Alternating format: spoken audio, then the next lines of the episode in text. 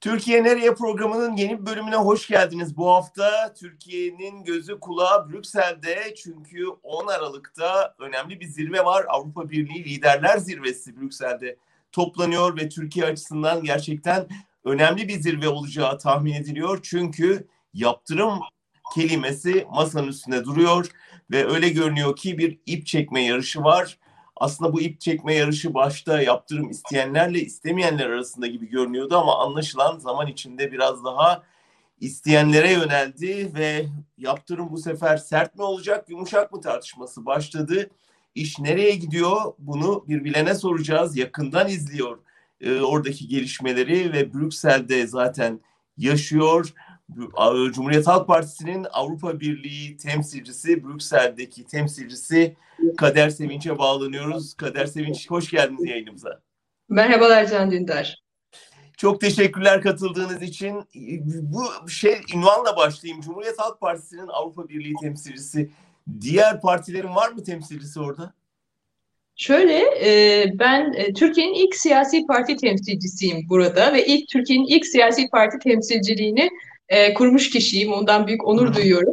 Bizim akabimizde 2008'den sonra e, diğer partiler de böyle bir ihtiyaç e, hissettiler. Çünkü bu alanda gerçekten sadece siyasi partilerimizin değil, tüm sivil toplum kuruluşlarımızın yatay bir entegrasyon söz konusu. Muhatap olduğumuz kurumlar söz konusu, çıkarlarımız söz konusu. Burada mutlaka varlık göstermeleri gerekiyor.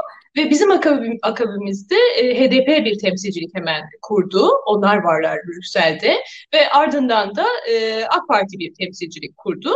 E, her bir her birinin temsilcilik modelleri farklı ama esas olarak AB temsilciliği dediğimiz zaman Brüksel'de ne anlaşılıyor? AB kurumlarıyla ilişkiler onları yürütmekle sorumlu temsilcilik. Ben aynı zamanda bir de Avrupa Birliği'nin ikinci büyük siyasi partisi olan Avrupa Sosyalistler ve Demokratlar Partisi, TESKİR kısaltılmış. Onu da yönetim kurulu üyesiyim. Çok tebrikler. Biz daha çok sizi görüyoruz. Onları pek görmüyoruz. O yüzden e, sormak ihtiyacı duydum. Peki şunu söyleyeyim. Yani eskiden Avrupa Birliği Liderler Zirvesi olduğunda ben de yıllarca 32. günde çalıştım. Biz toplanırdık, ekibi haftalar öncesinden toplardık. Orada ne konuşulacak onun hazırlıklarını yapardık. Oraya bir kamera ekibiyle birlikte giderdik, izlerdik. Orada Brüksel'de birçok temsilcisi olurdu. Kanalların, gazetecilerin onlarla birlikte uzun uzun toplantıları izlerdik. Şimdi bakıyorum ortada ne, ne öyle temsilciler var ne programlar var. Ne oldu Türkiye ilgisini tamamen kaybetti diyebilir miyiz Avrupa ile? Değerli Can Dündar tabii siz e, rahmetli Mehmet Ali Birant e, başta olmak üzere sizin de çok değerli emekleriniz var. Bütün bu süreç içerisinde Avrupa Birliği ile ilişkilerin hem e, iyi anlaşılması, Türkiye'ye de doğru yansıması, çok katmanlı, çok e, daha derinlikli olarak yansıması için sizin yıllar süren çok emekleriniz var. E, bunlar umuyorum Türkiye'de de daha iyi anlaşılır.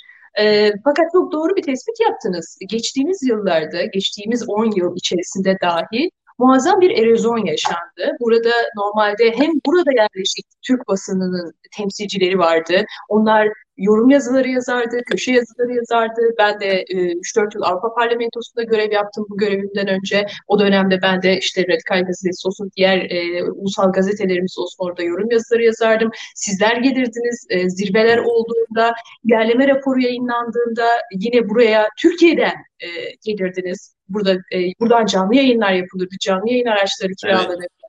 Türkiye açısından şu anda baktığınızda bunların hiçbiri kalmadı. Burada işte biz varız. Birkaç sivil toplum kuruluşunun burada Aynen. temsilcilikleri var ama onlar da son derece açık söylemem gerekirse artık e, daha e, küçük bir e, yekünle çalışıyorlar, bir e, güçle çalışıyorlar öyle söyleyeyim. E, ve Türkiye Türkiye'de de Avrupa Birliği konusu son derece partizan ve hamasi bir şekilde konuşulduğu için artık buradan e, anlatılan şeyleri duyacak kulak da kalmadı. Doğru. Dinleyicisi de e, yeterince kalmadı. Halbuki halk böyle düşünmüyor. Baktığımız zaman e, bugün açıklanan anketlere, raporlara Türkiye'de otoriterleşme arttıkça, antidemokratikleşme arttıkça, iktidar Türkiye'yi Avrupa'dan koparmaya çalıştıkça Türk halkın AB sürecine olan desteği daha da artıyor. Şu an %65-70'ler civarında. Doğru. Destek var ama ilgi sanki daha az. Herkes canının derdinde çok Avrupa'ya bakacak durumda değil. Avrupa'da baktığımızda orada Türkiye'ye yönelik ilgi var mı? Çünkü hatırlıyoruz o hepsinin elinde evet pankartlarıyla evet. Türkiye'ye hoş geldin dedikleri fotoğrafları hatırlayınca aradan geçen sürede onların da Türkiye ilgisi kaybolmuşa benziyor. Ne dersiniz? Şöyle e, aslında Türkiye'ye yoğun ilgi var ama maalesef olumsuzluklarla dolu bir ilgi var. Evet. Geçmişte Türkiye Avrupa Birliği'nin geleceğine ortak olacak bir ülke olarak görülüyordu ve bu açıdan olumlu bir ilgiyle izleniyordu Türkiye. Türkiye'de demokratikleşme adımları, Türkiye'de reformlar. Şimdi bakacak olursak da Tam tersine yeni bir antidemokratikleşme adımı, işte hangi gazeteci içeri alındı, hangi sivil toplum lideri içeri alındı, e, iktidar işte yargıyı nasıl ele geçirdi, yahut dış politikada e, nasıl agresif bir çizgi izleniyor, işte hangi ülkeler kendilerine e, iktidarın attığı bu adımları tehdit olarak e, algılıyorlar, görüyorlar ve Avrupa Birliği geçmişte işte bu katılımcı ülke, hala resmi olarak statüsü ama katılımcı ülke, geleceğimizde var olacak ülke, bir de büyük bir ülke olduğu için Türkiye'nin katılımı öyle herhangi bir ülkenin katılımı gibi bir şey değil. Dolayısıyla Türkiye katıldığı zaman Avrupa için çok önemli bir değişim anlamına geliyor. Böyle bakarken Şimdi tamamen Türkiye bir dış ilişkiler konusu haline geldi. Ne Avrupa zaman oldu Kader Sevinç? Çok uzun zamandır izliyorsunuz. Kırılma noktası görebildiğiniz bir yer var mı? Yani o coşku, ilgi nereden itibaren bir ilgisizliğe önce sonra da sadece negatif ilgiye dönüştü? Şöyle ben 15 e, yıldır e, Brüksel'den izliyorum. Ondan önce bir de Türkiye e, tarafı var bunun. Şöyle söyleyebilirim. E, bu zirvesine 2005'te ulaştı ve biz 3 Ekim 2005'te işte iktidarıyla, muhalefetiyle yapılan reformlar, herkesin desteğiyle, sivil toplumun desteğiyle, herkesin desteğiyle yapılan reformlar sürecinde biz 3 Ekim 2005'te resmen müzakerelere başladık. Ben de Lüksemburg zirvesinde Lüksemburg'daydım. O akşam işte saatler durduruldu ve başlandı. Fakat 2005'ten itibaren de aynı anda eş zamanlı olarak sanki birileri bunu din, dinamiklemek istermişçesine antidemokratikleşme başladı. Her alanda işte ifade özgürlüğü sınırlandı vesaire. Bununla beraber Türkiye ile ilgili olan algı giderek bozulmaya başlandı ve 2007'den itibaren bu çok belirginleşti. 2007 ile 2013 arasında işte bizim yaşadığımız Avrupa, daha doğrusu Avrupa tarafında Türkiye ile ilgili yaşanan travmanın oluşma dönemi diyebiliriz. Ve 2013'te bu daha da netleşti. Niye 2013? Çünkü aslında muhalefetin, sivil toplumun, işte gazetecilerin, birçok insanın anlattığı şeyler 2013'te Gezi hareketiyle tamamen patladı ve ortaya çıktı. Artık dünyanın bunları ne görmezden gelme şeyi kaldı, e, hali göre, görebilecek bir hali kaldı ne de iktidarın elindeki propaganda makinesini kullanarak bunların üstünü örtebilecek bir hali kaldı. 2013'ten itibaren de e, tamamen e, aşağıya doğru indi diyebiliriz. Çok güzel bir özet yaptınız. Bugüne getirdiniz. Bu back, bir şey perde arkası vermiş olduk. Bir kısa tarihçe vermiş olduk. Şimdi 2020 toplantısı önemli mi yoksa ya artık biz bile ya tamam işte bir kınama gelir, üzüntü belirtilir. Ben Avrupa Birliği'ni dünyanın en çok üzül, üzülen ıı, topluluğu olarak gör, görüyorum. Çok üzülüyorlar, kınıyorlar filan ama hiçbir şey olmuyor. Yani dolayısıyla öyle bir sıradan bir toplantı mı bu gerçekten bir önemi var mı? İleride 10 yıl sonra anlatırken ya 2020'de de böyle bir karar verdiler ve bir başka kırılma noktası oldu diyecek miyiz? Bence o büyük kırılma noktası 2020 değil ama 2021 içerisinde olması çok muhtemel. E, şimdiki toplantı muhakkak ki çok önemli çünkü e, adım adım biz buraya geldik. Belki birazcık bunun da bir tarihçesini şöyle kısa tarihçesini vermek lazım. Yani biz niye buraya geldik? Ne oldu da birdenbire? Mesela Yunanistan çok seviyordu iktidarı. Çok iyiydiler. Yıllar boyu ben burada da gördüm Yunanistan. Türkiye'deki AKP iktidarının neredeyse hamisi gibiydi burada. Dolayısıyla birdenbire ne oldu da e, bugün Yunanistan yaptırım ister noktaya geldi. Avrupa Birliği işte harıl harıl yaptırım uygulansın uygulanmasın tartışması içerisinde bunu anlayabilmemiz için e, bir kere bir tabii 2002'den itibaren AKP ile Yunanistan arasındaki şeye bir bakmak gerekiyor. Ben bunu Twitter'da da yazmıştım. Aha. 2002'den itibaren daha yani e, Recep Tayyip Erdoğan göreve bile gelmeden önce dönemin başbakanı Simitis'le yaptığı bir görüşme var. E, oradan itibaren takip edebilirler izleyicilerimiz. Bu yoğun bir e, işbirliği, yakın işbirliği. Tabii ki iki ülke arasında ilişkilerin iyi olması herkes tarafından istenecek, herkes tarafından desteklenecek bir şey. Hı hı. Fakat burada bir asimetrik ilişki söz konusuydu. Yani anormalleşmeye başlamıştı artık bu. Mesela 2018'deki e, Cumhurbaşkanlığı seçimleri sırasında biz Yunanistan'ın örneğin çok daha fazla AKP yanlısı bir tavır aldığını görmüştük. AKP'yi kendileri için Yunanistan için, Avrupa için demiyorum. Yunanistan için bir istikrar kaynağı olarak görüyordum mesela birçok Yunanlı temsilci. Hı hı. Enteresan ve not etmeye değer bir şey. Peki ne oldu da buraya gelindi? Geçtiğimiz yaz aylarında, Temmuz-Ağustos aylarında şöyle bir olay oldu.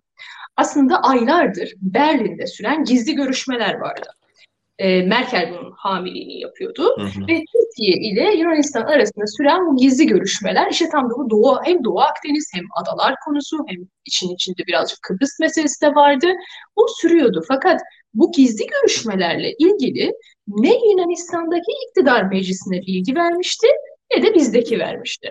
Meclisin bilgisi yok, muhalefet partilerinin bilgisi yoktu. Normalde demokrasilerde bu pek hoş karşılanacak bir şey değil. Gizli bir oturum yaparsınız, kapalı bir oturum yaparsınız mecliste ve e, bu kadar önemli stratejik bir bilgiyi paylaşırsınız e, muhalefet partileriyle. Peki bu nasıl ortaya çıktı? E, hem de bu görüşmeler sırasında İbrahim Kalın geliyor. Bu gizli görüşmeler Berlin'de yapılıyor. Biz bunları sonra Alman basınından ve Yunan basınından tabii öğreniyoruz. Bu işler ortadan saçıldıktan sonra e, Erdoğan'ın gizli adamı olarak İbrahim Kalın geliyor yanında birkaç kişiyle beraber. Hatta ve hatta bir mutabakat oluştu söylenmekte 10 maddelik. E, ve ne oluyorsa oluyor bu masa dağılıyor. E, Çavuşoğlu Dışişleri Bakanı bir e, e, kendi muadili biriyle görüşmesinin akabinde yaptığı basın toplantısında bunu açık ediyor. Muhtemelen de bilerek açık ediyor. Ya da bilmeyerek ediyorsa çok büyük bir acemilik tabii ki. Hı hı. E, ve ondan itibaren de masa dağılıyor ve işte e, Doğu Akdeniz'le ilgili yaşanmakta olan süreç aslında başlıyor. Türkiye'de bunu ve Türkiye ondan sonra Akdeniz'e gemi yolluyor değil mi? Tabii. Tabii bütün bu süreç ondan sonra başlıyor. Ee, işte geminizi çekersiniz, çekmezsiniz vesaire ve yaptırımlarla ilgili yani e, şeye gelmesi, bu liderlerin önüne bu işin gelmesi de Yunanistan'ın aktif bir şekilde kampanya yapmaya başlamasıyla oluyor aslında bakarsanız. Ben buradan Merkel e, ayağını biliyorum. Yani Alman basınına yansıyan da Merkel'in Türkiye'nin bu gizli sürmekte olan görüşmeleri bloke ettiği ve bu gemiyi e, göndererek aslında bir şekilde masayı devirdiği şeklinde yansıdı. E, dolayısıyla dediğiniz doğru. Yani oradan itibaren Yunanistan'ın tavrı tabii değişti. Daha sonrasında Türkiye'nin birçok yeni dış politika her bir atağında Avrupa biraz daha ayağa kalktı ve daha çok Türkiye'yi eleştirel bir yaklaşım geliştirmeye başladı. Peki bu noktaya geldik. Yunanistan bu işin öncülüğünü yapıyor. Öyle değil mi? Yani yaptırımlar konusunu. Şöyle oldu. Tam da aynı dönemde tam Yunanistan bunu yaparken e, tabii ki Yunanistan'ın olduğu yerde Güney Kıbrıs Rum kesiminin olmamasına imkan yok. E, onlar bir aradaydılar. Onlar bu işin başkan öncülüğünü yapıyorlardı. İki tane de çok önemli kendilerine müttefik buldular. Bunlardan bir tanesi Avusturya'ydı. Avusturya zaten öteden beri Türkiye'nin hem AB üyeliği konusunda son derece negatif bir ülke hem de e, zaten genel olarak Türkiye ile ilgili tavrı e, herkes tarafından, kamuoyu tarafından da olumsuz tavrı bilinen bir ülke. Onlar da bu kampa katıldılar ve en önemlisi Macron. Macron yani Fransa, Fransa tavrı nasıl gelişti ve sonra nasıl değişti onu soracaktım. Ee, yani benim e, yorumum şu, burada da Fransız temsilcilerle de konuştuğumuzda, parlamenterlerle de konuştuğumuzda, o dalgalanmayı yakından izlediğimizde şunu görüyoruz. Yani Macron içeride iç siyasette sıkıştıkça dışarıya doğru bu tür hamleler yapmaya başladı. Bana tanıdık Ve, geldi bu. Tabii evet, bize tanıdık geliyor tabii bu. E, Fransa'da unutmamak gerekiyor ki şu anda aşırı sağcı partinin, Le Pen'in muazzam bir yükselişi söz konusu. Biliyoruz Avrupa Parlamentosu'nda en büyük grubu bile kurdular. Macron sonuçta nasıl seçildi? Bütün diğer demokrasi güçleri mecburen Macron'un arkasında toplanmak zorunda kaldılar aşırı sağcı Le Pen'e karşı da öyle kazandı. Dolayısıyla Macron'un zemini zaten zayıf. Yani kendi hareketi açısından zayıf. Bir koalisyon içerisinde orada. Ama karşısındaki aşırı sağcı grup giderek güçlenen bir grup. Bunun baskısını da iç siyasette hep yaşıyor. Aynı zamanda Erdoğan da provoke etti tabii. Tabii ki, tabii ki. Türkiye'den zaten her şekilde ya bir cihanla e, kavgalı olduğumuz için maalesef yani bölgemizdeki ülkelerle kavgalıyız, Avrupa ile kavgalıyız, Amerika ile kavgalıyız. Yani her yerle kavgalıyız. Ama sonra Fransa tavrını biraz yumuşattı sanki son dönemde evet. öyle değil mi? O evet, yani e, şöyle e, çünkü içeride Fransa'da içeride başka gelişmeler oldu. Fransa'da içerideki işte hem Macron'un e, yaptığı bir takım açıklamaların artık İslamofobiyi güçlendirecek noktaya gelmiş olması, o aşırı sağdan oy kapacağım derken kendisini aşırı sağcı bir lider pozisyonuna adeta sokmuş olması Bütün bunları Fransa'ya işte boykotlar, ambargolar, özellikle Müslüman toplumların olduğu ülkelerden bu tür maliyetleri olmaya başladı. Birincisi Peki bunlar bu. sert yaptırım isteyen cephe diyelim. Bir evet. de Türkiye ile anlaşmamızı, şeyimizi yolumuza devam edelim, bozmayalım diyen bir cephe evet. var. Biraz da evet. o cepheden bahseder misiniz? Tabii, tabii. Ee, şu eğer e, tamamlayabilirsem yani Fransa bunlar oldu ama akabin, bu arada şeyi de unutmayalım. Fransa'nın Yunanistan'a bir savunma satışı vardı, ihalesi vardı o süreç içerisinde. Orada zirve yaptı. Onun akabinde e, Macron daha bir merkeze tekrardan çekildi. Bu cephe böyle bu sert yaptırımlar istiyor. Bunlar nedir? İşte gümrük birliğinin askıya alınmasıdır, e, tamamen müzakerelerin kesilmesidir, e, ağır ekonomik yaptırımların kullanmasıdır. Yumuşak yaptırımlar isteyen cephede kimler var? Almanya var. Özellikle Merkel var. Yani burada Almanya derken aslında belki Almanya ile Merkel'i de birazcık ayırmak gerekiyor. Çünkü Merkel'den sonra Almanya'nın politikasının ne olacağı meçhul. Çok doğru. E, artı e, bundan sonra ne var? Mesela hangi ülkeler var? İspanya var. İtalya var. Bunlar da bu grubun başına çekiyorlar. Diyorlar ki hayır Türkiye stratejik olarak bizim için çok önemlidir. Ekonomik açıdan çok önemlidir. Ee, Avrupa Birliği'nin geleceği açısından da çok önemlidir. Evet bir şeyler yapmalıyız ama bunu hem kendi çıkarlarımıza zarar vermeden yapmamız gerekiyor hem de zamanlamasını da iyi yapmamız gerekiyor. Bunlar Almanya'yı da biraz anlayabiliyoruz. Bir mülteci anlaşması galiba orada e, asıl belirleyici. İtalya ve İspanya açısından da mı bu yoksa daha ticari nedenler mi var? E, aslına bakarsanız e, daha çok ekonomik ve ticari sebepler var. E, İspanya bankalarının mesela Türkiye'deki özel sektöre verdiği e, krediler söz konusu. 64 milyar dolara varan krediler söz konusu. Yani Türk ekonomisinin zarar görmesinin İspanya'ya çok büyük bir maliyeti var. İtalya aynı şekilde. İtalyan bankalarının alacakları var. Bunlar önemli e, faktörler diye düşünüyorum. Artı bu grup ülke Avrupa Birliği'nin dış politikasına daha hakim olan ülke grubu her ülkenin tercih ettiği ve e, iplerini elinde tuttuğu aslında konular, meseleler var. Dış politika konusunda da bu ülkeler daha hakimler. Almanya zaten şu anda en güçlü ülke konumunda Merkel yönetiminde. E, onun bütün yatay olarak e, politika alanlarına etkisi var. Peki şunu söyleyebilir miyiz? Almanya ne isterse o olur. Ya da daha da basiti Merkel ne derse olacak. Hayır, bence bunu söyleyemeyiz. Bu e, Türkiye'de bu şekilde çok konuşuluyor ama evet. muhakkak ki Almanya'nın çok büyük etkisi var. Almanya'nın e, frene basma gücü var. Ama arabayı durdurma gücü yok. Mesele orada. Ve Merkel de Almanya'da diğer bu yumuşak yaptırımlar isteyen ülkelerin de bildiği, aslında diğerlerinin de bildiği ve aslında tam bu sebeple sert yaptırımlar istemesinin sebebi olan bir gerçeklik var. Yaptırımlar, yaptırımları siz uygulayana kadar sizin mahkumunuzdur. Siz yaptırımları uyguladıktan sonra siz onun mahkumu oluyorsunuz. Bu nedenle de bu ülkeler grubunun e, yaptırımlarla ilgili acaba yaptırımlar olmadan da e, bir çözüm bulunabilir mi gibi bir arayışı var. Nedir o mesela? Yani bunu daha diplomasi yoluyla çözebilir miyiz? Ee, ama yine yaptırımları hep masada tutarak çözebilir miyiz? Bunun şöyle bir e, şeyi var, açılımı var. Bunu da unutmamak gerekiyor. Yani e, yaptırımları veya bir ülke, yabancı bir ülke, diğer bir ülke üzerinde özellikle de bir bloğun da Avrupa Birliği güçlü bir bloğun gücünü de arkasına alarak bu tür e, baskılar diyelim uygulamaya başladığında, yaptırım gibi teknikler uygulamaya başladığında ve anlaşma olduğunda elbette diyalog, elbette e, anlaşma iyidir, diplomatik iyidir ama bunun hangi tavizler ve neler karşılığında yapıldığını da iyi görmek gerekiyor. Yani arka planını iyi okumak lazım. Ama şu ana Hangi... kadar yaptıkları biraz bu değil mi? Yani zaten yaptırım masanın üstünde duruyor ve işte Türkiye'yi ikna etmeye çalışıyorlar. Bir reform, evet. hukuk, açılım, demokratikleşme vesaire diye. İşte ben ona çok emin olamıyorum. Yani illaki demokratikleşme, hukuk, açılım e, gibi bir baskı mı var yoksa e, her ülkenin zaten kendine özgü bir takım e, çıkar kanalları var ve bunlar da bu masada diğer tarafta. Yani o tarafı da iyi görmek gerekiyor. Elbette ki Avrupa Birliği'nin blok olarak savunduğu şey demokrasi, demokratikleşme, temel hak ve özgürlükler, hukuk devleti bu çok önemli. Ama aynı anda hem her ülkenin ayrı ayrı çıkarları söz konusu hem Avrupa Birliği'nin topyekün bir e, çıkarı söz konusu. Buradaki çıkarı nedir aslında? Türkiye'nin istikrarlı bir ülke olması, Türkiye'nin istikrarlı bir müttefik olabilmesi. En Ama azından. Türkiye otoriter bir yönetim altında da istikrarlı bir ülke işte. İstikrarlı bir e, baskı rejimi kuruldu öyle değil mi? Sonuçta burada e, demokrasi olmadan da istikrar olabiliyor. Bunu çok net görüyoruz. Şöyle yani e, yabancı yatırımcı için öyle değil.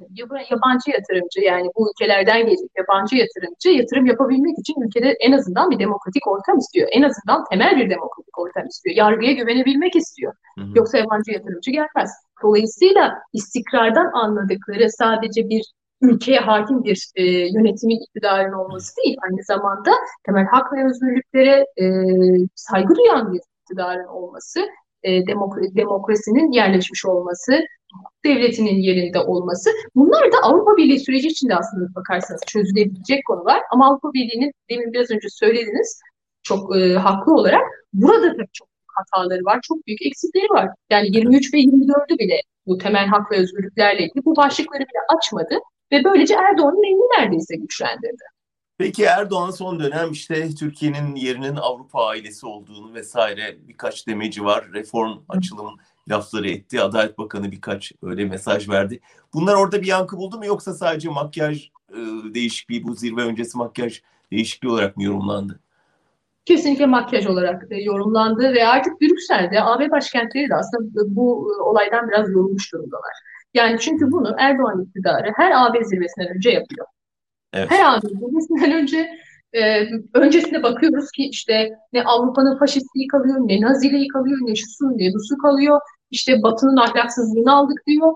Sonra bir bakıyorsunuz birdenbire o geleceğimizi Avrupa Birliği'nde görüyoruz. Biz Avrupalıyız falan mesajları veriyor. Yani bu artık bir e, psikolojik bir vaka haline geldi. Avrupa en başta bunu hem okumakta hem bununla ne yapacağını, nasıl e, diyalog kurması gerektiğini tam çözemedi.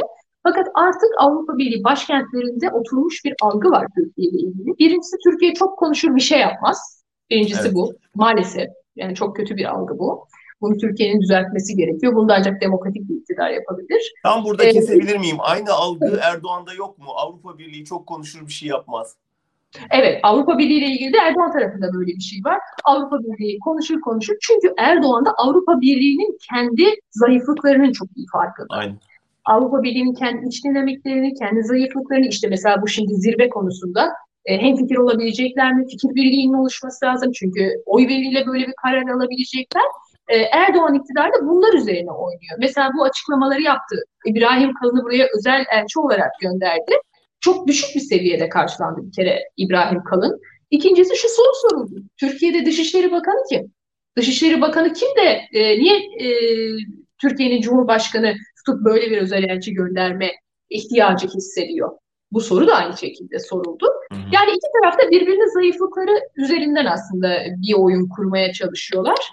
Ee, şimdi önümüzde ya yumuşak yaptırımlar e, seçeneği var ya da bir süre daha zaman verme o da Almanya ve Merkel'den e, kaynaklı bir karar olacak. Çünkü Merkel kendi dönem başkanlığında böyle bir karar çıksın istedi.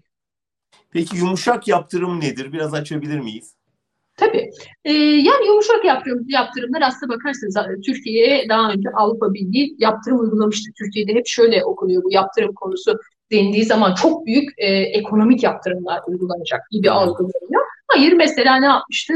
Türk Petrolleri Anonim Şirketi'nin iki tane yöneticisine yaptırım kararı aldı Avrupa Birliği daha önce.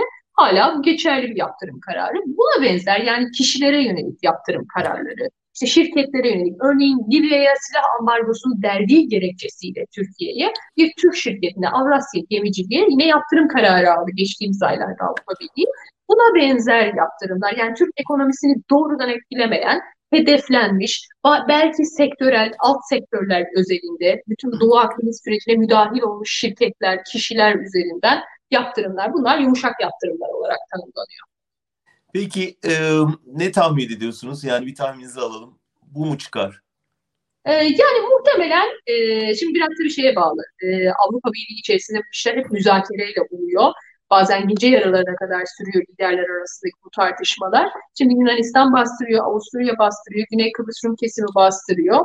Ee, öbür taraftan Almanya dengeleyici bir rol oynamaya çalışıyor. Ya yumuşak yaptırımlar, bu tür yaptırımlar çıkacaktır ya da bir süre daha bu iş ertelenecektir, diplomasiye, diyaloğa öncelik verelim e, mesajı verilecektir. E, Türkiye burada tabii çok yoğun bir e, sağ diplomasisi uyguluyor. Sürekli ülkeler arasında me mekik dokuyor. Ee, onun da belli bir etkisi var. E, zannediyorum 10-11 Aralık'ta e, bu yönde bir e, sonuç ortaya çıkacak. Ama bu bizim ülke olarak içinde olduğumuz fecaati değiştirmiyor. Yani bugün buradan yaptırım çıkıp çıkmaması meselesi değil. Bizim bir fotoğrafa değil, bütün bir filme bakmamız lazım. Evet. Türkiye neredeydi, nereye geldi? Türkiye'nin itibarı nereden nereye düştü? Bunu görebilmek lazım ki bunda da durum gerçekten çok kötü. Şimdi önümüzde mesela Avrupa Parlamentosu raporu var. Göreceksiniz Onu soracağım. ortada. Ama ondan önce bu Avrupa Birliği'ni biraz daha değişmek istiyorum. Şimdi bir de CHP'nin tavrını, sizin temsilciliğini yaptığınız partiyle ilgili bir şey sorayım. Ee, sık sık size de söylüyorlardır. Yani Avrupa'da Erdoğan'ın gözden çıkarıldığına dair birçok şey var ama Avrupalılar bir türlü alternatifi göremedikleri için bir şekilde Erdoğan'a tavizlere devam ediyorlar gibi bir algı var.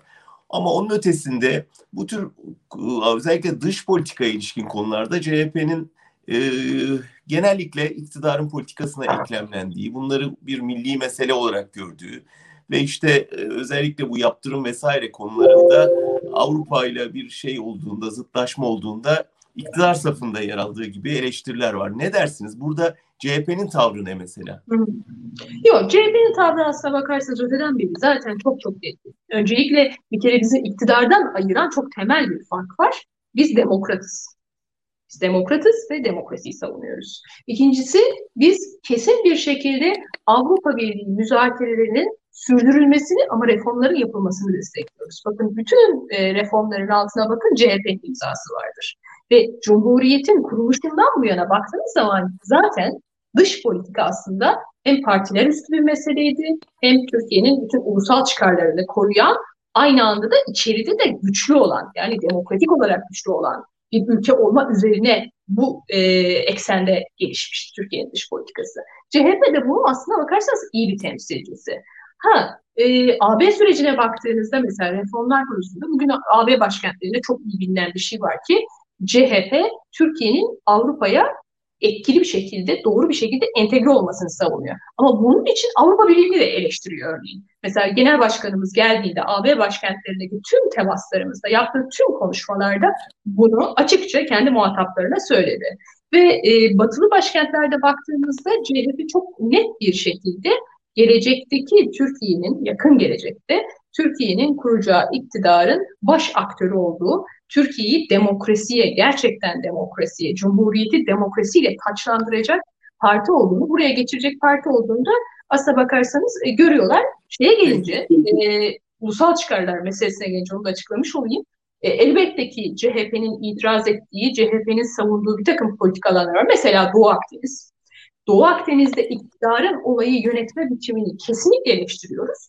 Ama Doğu Akdeniz'deki ulusal çıkarlarımızı elbette ki savunmak gerekiyor. CHP'nin e, tavrı bu anlamda. Peki Budur, mesela budur. bu toplantıda 10-11 e, zirvesinde yaptırım kararını destekler mi CHP Türkiye'ye yönelik?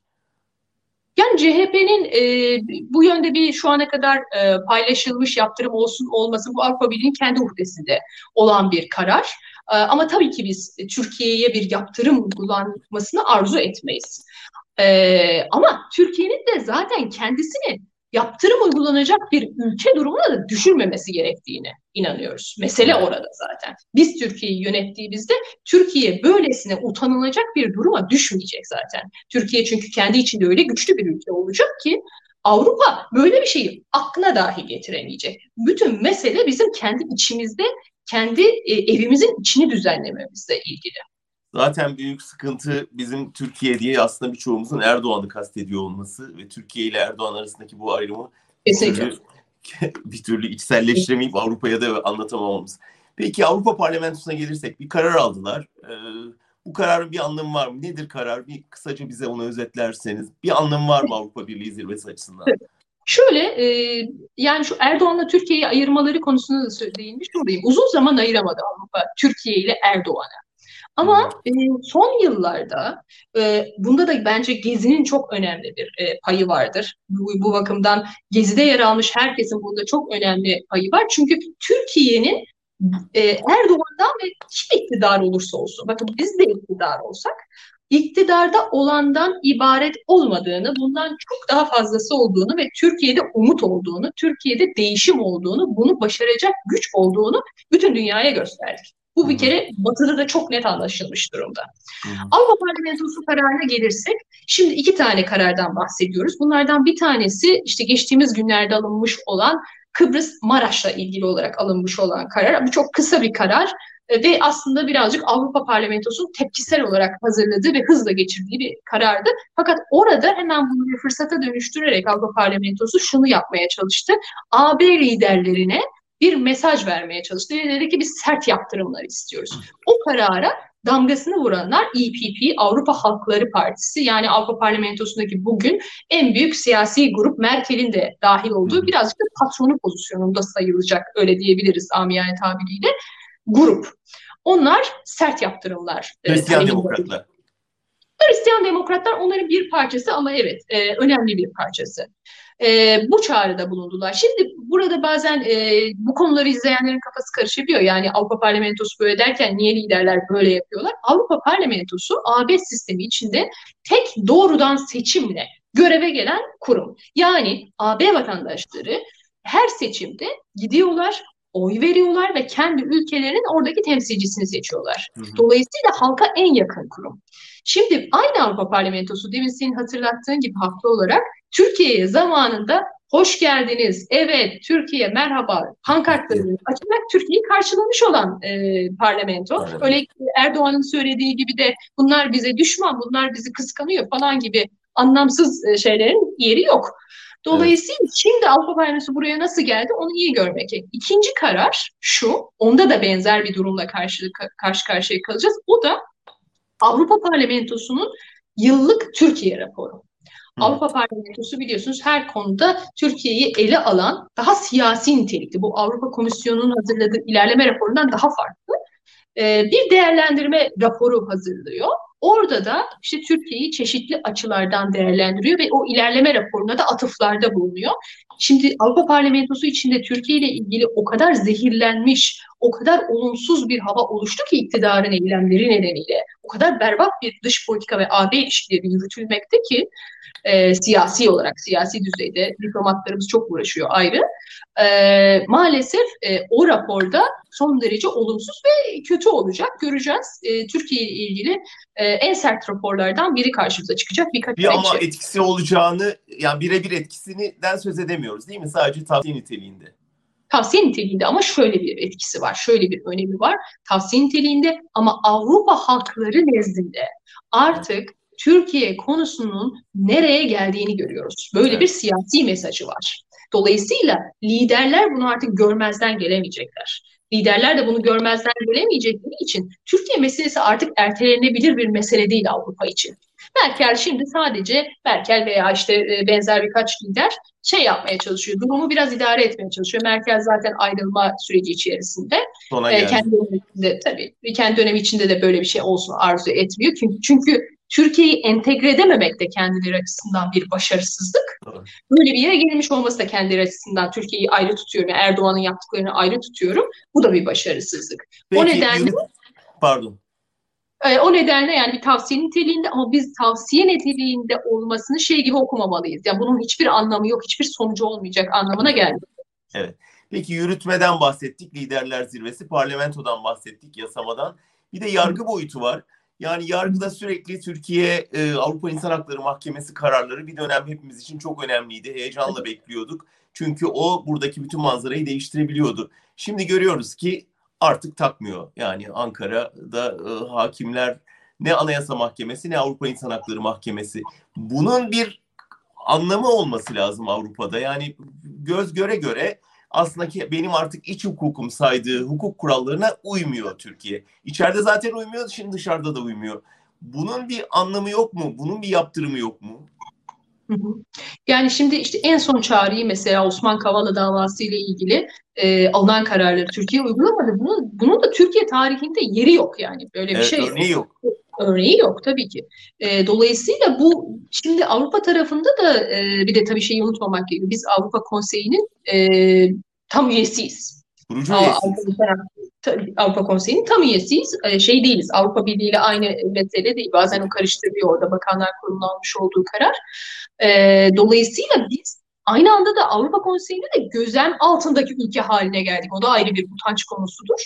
Dolayısıyla bu sürecin içerisinde tabii ki belli yaptırımlar olacak. O gözlem e, süresi, e, gözlem altındaki ülkeden daha da öteye geçirilmesi söz konusu olabilir. Her bakımdan Türkiye muazzam bir e, girdabın içine giriyor mevcut iktidarın eylemleri nedeniyle. Fakat bu sürdürülebilir bir şey değil. Mesele orada. Zaten Peki ne yapabilir? Somut olarak Avrupa İnsan Hakları Mahkemesi'nin bir kararı var Osman Kavala ve uygulamıyor Türkiye.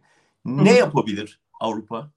Konseyi? Yani bundan sonra işte şimdi siyasi olarak zaten siyasi düzeyde işte bakanlar e, toplanıp bir e, bunun ivedilikle uygulanması için bir çağrıda bulundular.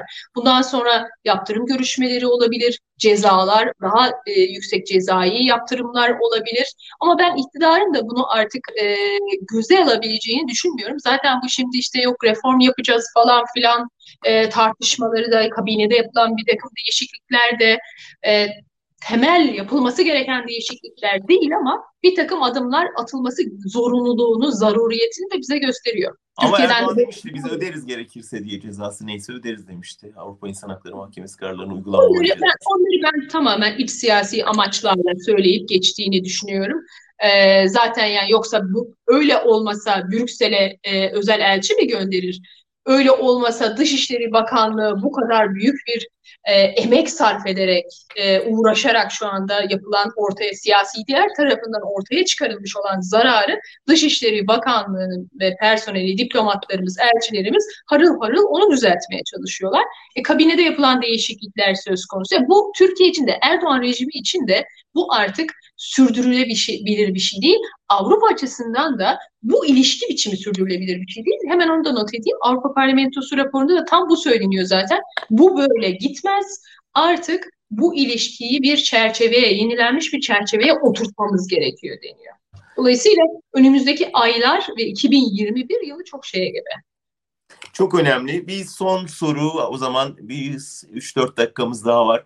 Genel bir şey soracağım. Avrupa genel olarak Avrupa kıtası, özel olarak Avrupa Birliği aslında giderek mevzi kaybettiğini görüyoruz. Yani sözünün artık çok dinlenmediği, eskiden kulak kabarttığımız kadar kulak kabartmadığımız, dünyanın kanayan yaralarında işte mesela Suriye'de ya da diğer çatışma noktalarında fazla söz sahibi olmayan, masada olmayan ve gücünü daha çok Çin'e, Rusya'ya, Amerika'ya kaptırmış bir örgütlenmeye benziyor. Bunu e, Avrupa kendi içinde tartışıyor ve çözüm arıyor mu? Bir onunla bitirebilir miyiz? Ha, çok iyi oldu bu soruyu sorduğunuz. Kesinlikle arıyor. Çünkü e, işte aslında Türkiye'nin kazanılmasının ve Türkiye'nin doğru düzgün şekilde entegre edilmesinin önemi de aslında biraz oradan kaynaklanıyordu. Çünkü Türkiye'siz de Avrupa Birliği yarım ve kadük kalıyor. Dolayısıyla yani bu kadar güçlü bir e, ordu, bu kadar büyük bir ülke, genç bir nüfus bunu iyi entegre edebilmesi gerekiyordu. Artı Avrupa Birliği şöyle bir e, zorlukla karşı karşıya kendi içinde demin dedik ya bizim de kendi evimizin içini düzeltmemiz lazım. Avrupa Birliği'nin de kendi içini düzeltmesi gerekiyor. Evinin içinde düzenleme yapması gerekiyor. Bakın Orban rejimi Macaristan'da bugün Orban rejimi altında inim inim inliyor Macaristan.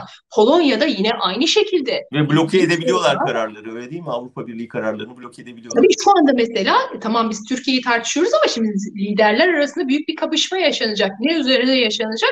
Çünkü Macaristan ve Polonya Avrupa Birliği'nin bütçesini bloke ediyor. Okay, Düşünebiliyor musunuz? Bu kadar büyük bir içsel e, çatışma yaşanıyor Avrupa Birliği'nde. Bunu da çok iyi okumak lazım. Yani Avrupa Birliği'nin tökezlemelerinde işte eskisine göre daha e, net konuşamamasında, net adımlar atamamasında kendi içinde yaşadığı bu kavga da söz konusu. Bunun da etkisi var. Fakat benim şahsi fikrimi eğer soracak olursanız ben Avrupa'nın bundan bir şekilde güçlenerek çıkacağını düşünüyorum. Karşımızda da yepyeni bir dünya düzeni var. Yani Asya'nın çok yükseldiği, Asya ülkelerinin daha etkisini güçlendirdiği şu Covid-19 sürecinde bile Çin'in etki gücü muazzam e, yükseldi. Dünya dengelerini çok iyi okumamız gerekiyor. Türkiye'yi batılı, Avrupalı bir ülke olarak ama bunun çok ötesine geçebilecek bir güç olarak konumlamamız ve geliştirmemiz lazım. Peki son soru 2021 için bir e, değişiklik sinyali verdin. Nedir o? Ne beklemeliyiz 2021'de? Ee, Avrupa açısından mı, e, Türkiye açısından? Türkiye-Avrupa ilişkileri açısından. Türkiye-Avrupa ilişkileri açısından yani bu biraz şeye bağlı. E, erken seçim olacak mı? Türkiye'de ne tür gelişmeler olacak? Buna çok bağlı. Türkiye'de yeni bir iktidar olursa, Türkiye'de demokratik bir, demokrat bir iktidar olursa e, Avrupa'daki hava gerçekten çok farklı olacaktır. Ben buna inanıyorum. E, çünkü artık Türkiye'de şu an gündem, Türkiye'nin gündemde olduğu konuların rafa kalkmasını ve Türkiye'nin artık Avrupalı bir ülke olarak konumlanmasını e, arzu ediyor Türk Avrupa içindeki demokratlar da. E, ama eğer bu olmazsa, eğer e, mevcut iktidar aynı çizgi şekli halinde devam edecek olursa e, bu süreç yaptırımlara gidecektir, daha ağır yaptırımlara gidecektir. Türkiye kendisini e, çok kötü bir yere hapsedecek ve e, burada da çok büyük, en önemlisi Türk halkı bundan çok büyük zararlar görecek halkımız. Buraya doğru gidişat var.